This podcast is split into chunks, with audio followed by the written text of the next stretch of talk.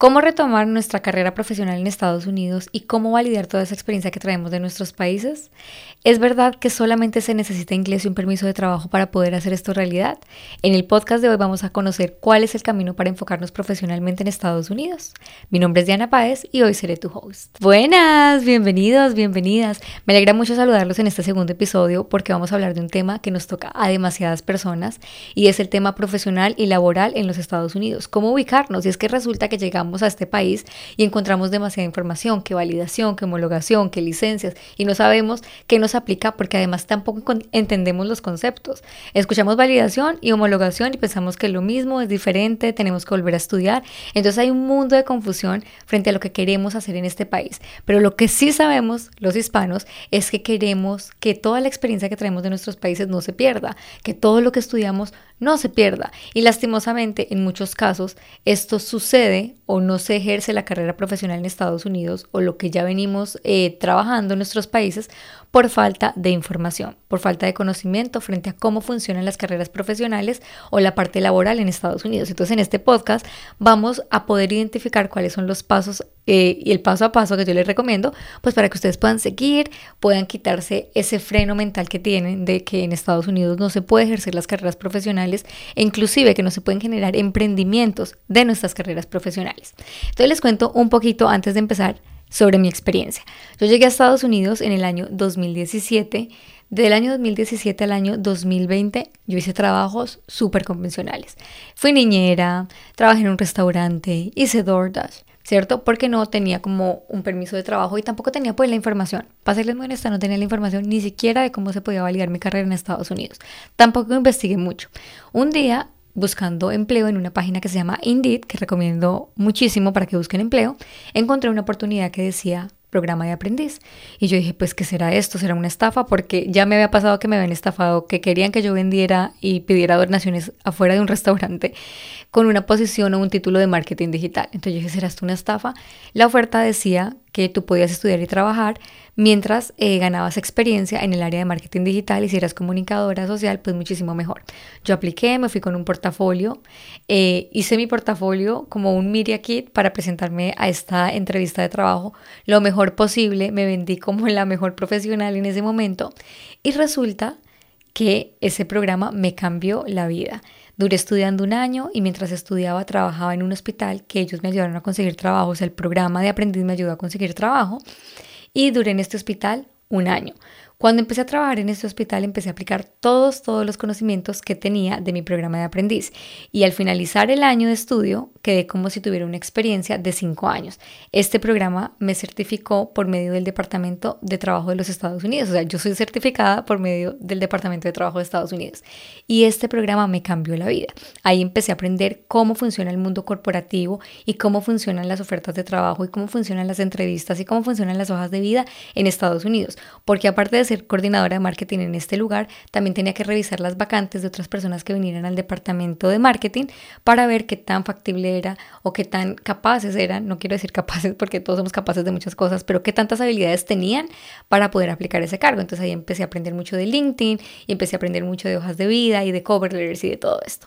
Entonces esa es la historia, ¿cierto? Pero hasta, hasta este punto yo no sabía qué tan importante era validar un título. Hasta que les digo, empecé a recibir muchas hojas de vida en el lugar donde trabajaba, tenía que revisar los perfiles de LinkedIn y bueno, todo esto. Entonces, aquí empecé a generar una estructura que hoy quiero contarles y que realmente funciona. Es una estructura en la que yo le llamo tener un objetivo claro y apuntarle a la flecha correcta, saber que voy del punto A al punto B. Y les voy a contar qué pasa en Estados Unidos, que las carreras profesionales tienen muchas especialidades. Cuando me refiero a especialidades no me refiero a un título o a algún estudio, sino me refiero a que aquí en Estados Unidos se enfocan en cosas específicas. Es decir, en nuestros países, por ejemplo, yo soy comunicadora y como comunicadora hago mil y una cosas en mi país. Soy periodista, trabajo en la parte corporativa.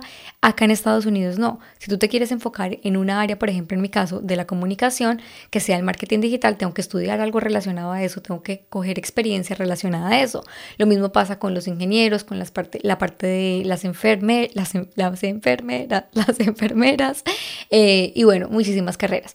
Pero antes de continuar, quiero contarles que en Estados Unidos existen las carreras reguladas y no reguladas. Y ese es el primer paso.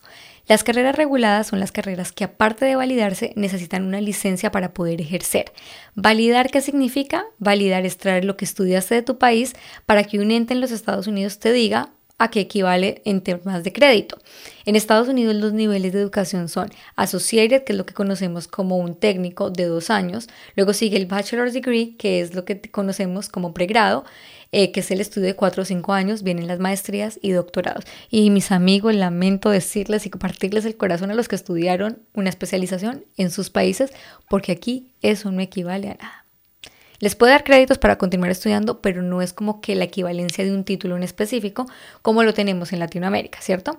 Entonces, entendiendo un poco qué es la validación, vamos a poder entender si nuestra carrera es válida, es, perdón, regulada y no regulada y si necesita sacarse una licencia adicional para poder ejercer.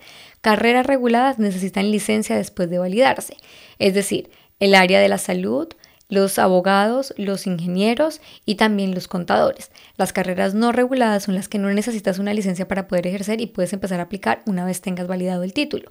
¿Cuáles son estas carreras? Comunicación, diseño, economía, eh, finanzas, todas estas carreras que no necesitas una licencia extra para poder ejercer tu carrera.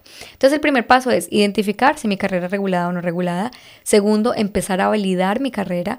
Y tercero, poder identificar si necesito sacar una licencia y si esa licencia es estatal o si esa licencia es federal. ¿Por qué? Porque dependiendo de la carrera también el proceso se va a ver de forma diferente. Hay carreras que exigen que, por ejemplo, tú seas residente para poder sacar una licencia. Residente estadounidense, es decir, con una green card o seas un ciudadano. Entonces hay que tener muy en cuenta de que cada carrera y cómo se ejerce en Estados Unidos va a depender mucho de la especialidad que tú tengas y de la carrera profesional que tú tengas, si es válida, perdón, si es regulada o es no regulada. Ahora, una vez identifiquemos esto, ¿cierto? Si mi carrera es regulada, no regulada, hago la validación. Una vez haciendo la validación, que es súper rápido, la gente piensa que la validación es súper rápido, a veces la gente piensa que se demora quién sabe cuántos años y que tienen que tener un estatus migratorio para empezar el proceso y no. Para validar tu carrera en Estados Unidos no necesitas un estatus migratorio, no necesitas saber inglés, puedes inclusive empezar desde tu país a validar tu carrera y empezar a avanzar en el proceso. Es súper rápido, se demora más o menos de 5 a 15 días y lo único que tú tienes que hacer es traer tus notas, lo que tienes que hacer es traer tu título y muchas carreras van a requerir posiblemente que las notas sean también enviadas directamente a la universidad. Pero para esto nos toca revisar un caso en específico, ¿cierto? Cada caso es un mundo totalmente diferente. Ahora, una vez entendamos si tenemos que eh, sacar una licencia o no, vamos a empezar el proceso de aplicación a trabajos. Y quiero ser muy insistente con esto y puede que suene duro, pero yo les dije que yo quería que en este podcast tuviéramos la confianza suficiente y la madurez suficiente para hablar sin tapujos, ¿cierto? Las personas que venimos del exterior venimos con la mentalidad de yo fui. Es que yo en mi país era periodista, es que yo en mi país era gerente, es que yo en mi país trabajaba en un banco, es que yo en mi país tenía cinco empresas y todas las manejaba eh, a nivel nacional. Bueno, necesitamos aprender que lo que fuimos en nuestros países sí suma para nuestra experiencia, pero se quedó allá. Acá las cosas funcionan de forma diferente. Y cuando me refiero a de forma diferente es que debemos tener la humildad para entrar en modo aprendizaje. Y esto lo digo porque, porque a veces escucho como, yo ser aprendiz, si yo era gerente en mi país, o sea, que yo ser eh, practicante, olvídate, yo no voy a hacer eso. Pero se nos olvida que las cosas en este país funcionan de forma diferente. Quizás lo que tuviste profesionalmente en tu país no es igual en Estados Unidos. Entonces debes entrar en un modo de aprendizaje y para eso necesitamos la capacidad de entender que aquí las cosas funcionan diferente, ¿cierto? Poder tener esa humildad de decir, bueno, yo vengo en modo de aprendizaje, voy a empezar a adquirir experiencia acá y cuéstame lo que me cueste, yo quiero aprender. ¿Por qué? Porque aquí las cosas funcionan de forma diferente. Entonces, basado en eso, ustedes cómo van a buscar el cuando ustedes entiendan de que entran en modo aprendizaje una vez llegan a este país, van a usar estas tres palabras para buscar empleo. Pongan atención, paren oreja. Número uno, entry level, que significa como nivel entrante que se usa en todas las carreras cuando se entra en el nivel principal que es para aprender. Usualmente las empresas usan eh, entry level como el momento en el que tú estás aprendiendo de tu carrera, como que estás empezando. Se usa mucho para recién graduados o para personas que están cambiando de campo de carrera. Por ejemplo, yo siempre me he enfocado en el área de la salud y ahora me quiero enfocar en el área digital. Entonces, son dos cosas totalmente diferentes. Entonces, entro en esa parte de entry level. La otra palabra con la que ustedes van a hacer la búsqueda va a ser internship o intern, que significa practicante. Muchas de estas prácticas son pagas y son de full time, otras no son pagas y son de medio tiempo.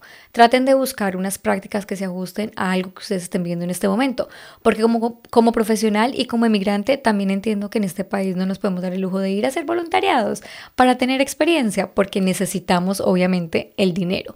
Pero en este punto quiero ser súper enfática y cada que ustedes vayan a tomar una decisión profesional, recuerden que la decisión que estén tomando hoy los va a alejar del objetivo profesional o laboral que tienen a un plazo de años.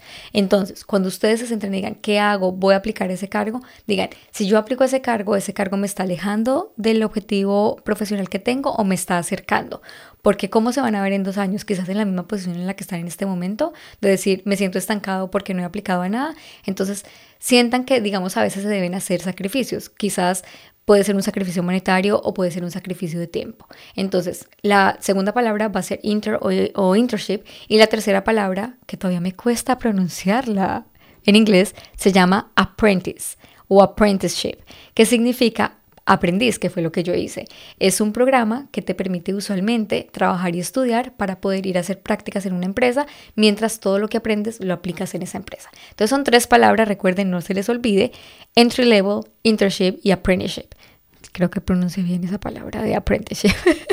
bueno, una vez ustedes empiecen a, a buscar ese trabajo, tienen que enfocarse en la hoja de vida. Oigan, la hoja de vida es un trabajo también, porque en nuestros países estamos acostumbrados a usar la hoja de vida como un documento masivo. O sea, usamos una hoja de vida y aplicamos para todos los cargos, 5 o 10 cargos a los que tengamos que aplicar. En Estados Unidos la inteligencia, pues no en Estados Unidos, digo en general en el mundo la inteligencia artificial está a tope, pero las empresas en Estados Unidos están usando un sistema que se llama ATS, que es Applicant Tracking System. Este sistema lo que hace es que filtra la hoja de vida que tú envías y revisa si tú tienes palabras claves suficientes que hagan match con la oferta de trabajo que están poniendo online. Si esto una vez suben la hoja de vida a este Applicant Tracking System, no hace match, antes de que la hoja de vida llegue a una persona de recursos humanos, esta hoja de vida ha sido desechada. Entonces, es un trabajo, les digo, porque hay que crear una hoja de vida específicamente para cada oferta de trabajo a la que estamos aplicando. Diana, o sea que se aplicó a 10 trabajos, son que ser 10 hojas de vida, depende, porque es muy diferente si tú haces una hoja de vida enfocada a una misma área. Les pongo un ejemplo. Yo soy comunicadora social y me quiero enfocar en el marketing digital. Entonces las opciones de trabajo a las que estoy aplicando, todas son en marketing digital. Entonces mi hoja de vida se va a ver igual. Lo único que voy a cambiar es el nombre del trabajo al que quiero aplicar, ¿cierto? Pero si, por ejemplo, yo hoy quiero aplicar a marketing digital, mañana quiero ser enfermera, pasado mañana quiero ser ingeniera, pues ingeniero, pues obviamente mi hoja de vida se va a ver totalmente diferente, ¿cierto? Entonces yo les aconsejo que traten de enfocarse en una sola área, en una especialidad y en eso creen su hoja de vida y su cover letter. Son dos documentos que van de la mano y no significa que si no mandan una cover letter no los van a llamar, pero significa que si alguien que manda una cover letter se ve mucho más profesional y puede tener, como que va sumando puntos, puede tener más probabilidades de que lo llamen a una entrevista de trabajo, ¿cierto? Y como tercero, oigan, el perfil de LinkedIn. Estamos en TikTok, estamos en Facebook, estamos en Instagram y no estamos en LinkedIn. Por favor, es la red social de conexiones más grandes, de conexiones profesionales más grande en este momento. Si ustedes no crean un perfil en donde van a poder hacer conexiones con personas de hiring manager, con de personas de recursos humanos, no están en nada y su búsqueda profesional se va a ir cayendo y bajando de puntos. Porque les digo por experiencia, cuando yo recibía las em, ofertas de trabajo, cuando yo recibía las hojas de vida, lo primero que me decía mi jefe, que, era un, que es un CEO, me decía, Diana, revisa el perfil de LinkedIn de esta persona. Mira a qué le ha dado like. Revisa cuánta experiencia tiene y qué habilidades tiene. Revisa si tiene recomendaciones o si ha recomendado a alguien. O sea, créanme que cuando les digo que el perfil de LinkedIn es muy importante es porque es demasiado importante. Entonces, van a crear la hoja de vida, la cover letter y el perfil de LinkedIn para empezar las ofertas de trabajo. Eh, aplicar las ofertas de trabajo. ¿Qué pasa si no tienen mucha experiencia? Que se van a enfocar en las habilidades que tienen, en los proyectos que hayan hecho. Independientemente si hicieron un voluntariado, si solamente hicieron prácticas en sus países, van a poner en vez de la experiencia, van a poner las habilidades y los logros que obtuvieron de esos proyectos. Cuando me refiero a logros y habilidades, me refiero a que no van a nombrar mis responsabilidades. O sea, no es como que yo, eh, por ejemplo, yo eh, creaba contenido para redes sociales. No, aquí hay una fórmula específica. Recuerden esta fórmula también.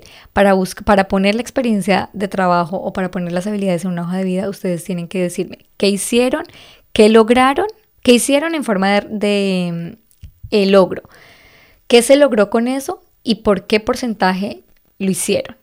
O sea, para no enredarnos. Diana creció en redes sociales un 30% usando la estrategia de Reels, ¿cierto? Ustedes tienen que demostrar en esa experiencia que lo que ustedes hicieron funcionó y más si pueden poner métricas.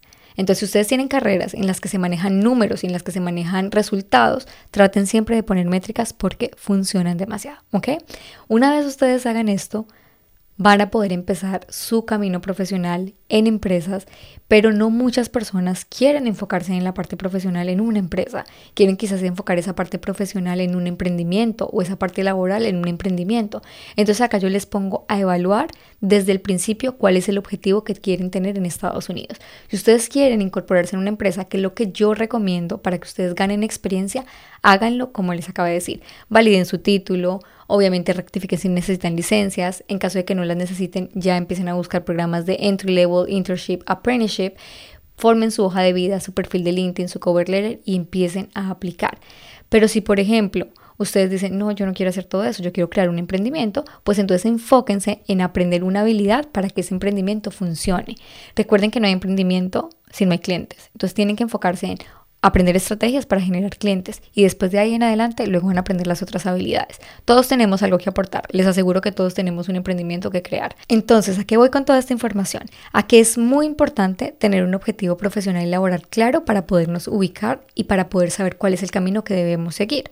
Todas las entidades y todas las carreras se ven de forma diferente y todo lo que vamos a hacer en este país se va a ver de forma diferente para mi primo, para mi vecino, para mi tío.